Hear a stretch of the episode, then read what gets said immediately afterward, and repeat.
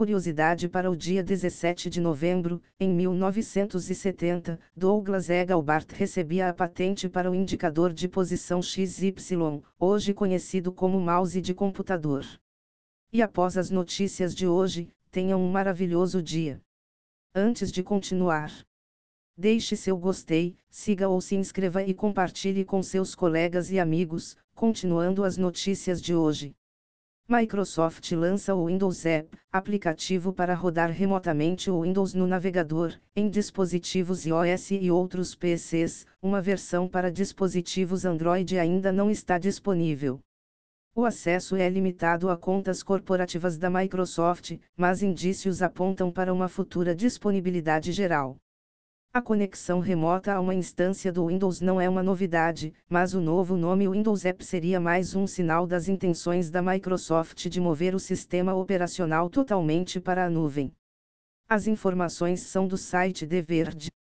Prutan está construindo sistema de autenticação de e-mails via blockchain. Colocar as chaves públicas dos usuários no blockchain criaria um registro público, garantindo que essas chaves realmente pertencem a um determinado usuário e evitando ataques do tipo middle. O recurso Key Transparency será automático para usuários do serviço Pruta no meio, garantindo que a chave pública corresponda ao destinatário pretendido. Durante a fase de testes, a Prutan está rodando seu próprio blockchain, mas pretende mover o recurso para uma plataforma descentralizada após o lançamento. As informações são do site da revista Fortune.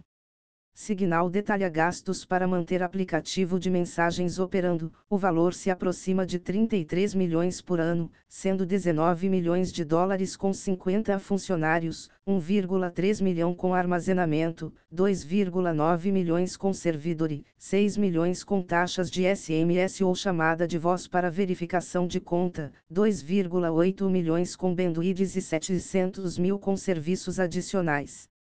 Até 2025, toda a estrutura irá consumir 50 milhões de dólares por ano para continuar funcionando e o objetivo é continuar o desenvolvimento apoiado apenas por pequenas doações.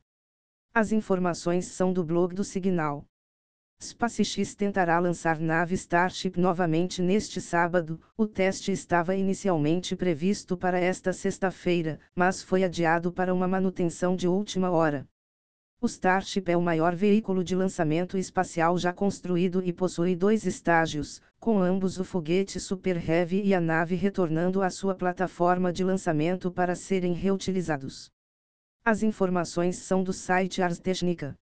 Estudo estima que 73% de todo o tráfego na internet no terceiro trimestre de 2023 foi realizado por bots maliciosos. As automações mais comuns incluem a criação de contas falsas, invasão de contas e scrape de dados. Especialistas acreditam que o crescimento dos bad bots tem sido impulsionado por agentes de IA entre o primeiro e segundo trimestre. O scrape de dados cresceu 432%. Os setores mais visados são tecnologia, jogos, redes sociais, e-commerce e serviços financeiros. As informações são do site SecurityVec. Google relaxa restrições a bloqueadores de anúncios na reformulação da plataforma de extensões do Chrome. O Manifest V3 agora inclui suporte aprimorado ao filtro de conteúdo pela API Declarative Net Request. A alteração é vista como positiva pelos desenvolvedores de AD Blockers, mesmo com suas limitações. A partir de junho de 2024, extensões que não forem atualizadas ao Manifest V3 serão automaticamente desabilitadas no Chrome. As informações são do site The Verge. Mac Treal é uma nova aplicação que transforma desenhos em protótipos de software. A ferramenta, disponível dentro do aplicativo de colaboração remota Draw, permite replicar interfaces de usuário e criar jogos simples usando a API GPT-4V da OpenAI para transformar desenhos vetoriais em códigos CSS e JavaScript funcional. As informações são do site Slashdot. Se você gostou, deixe seu gostei, siga ou se inscreva e compartilhe com seus colegas e amigos, para continuar a trazer mais conteúdo. Muito obrigado, até mais.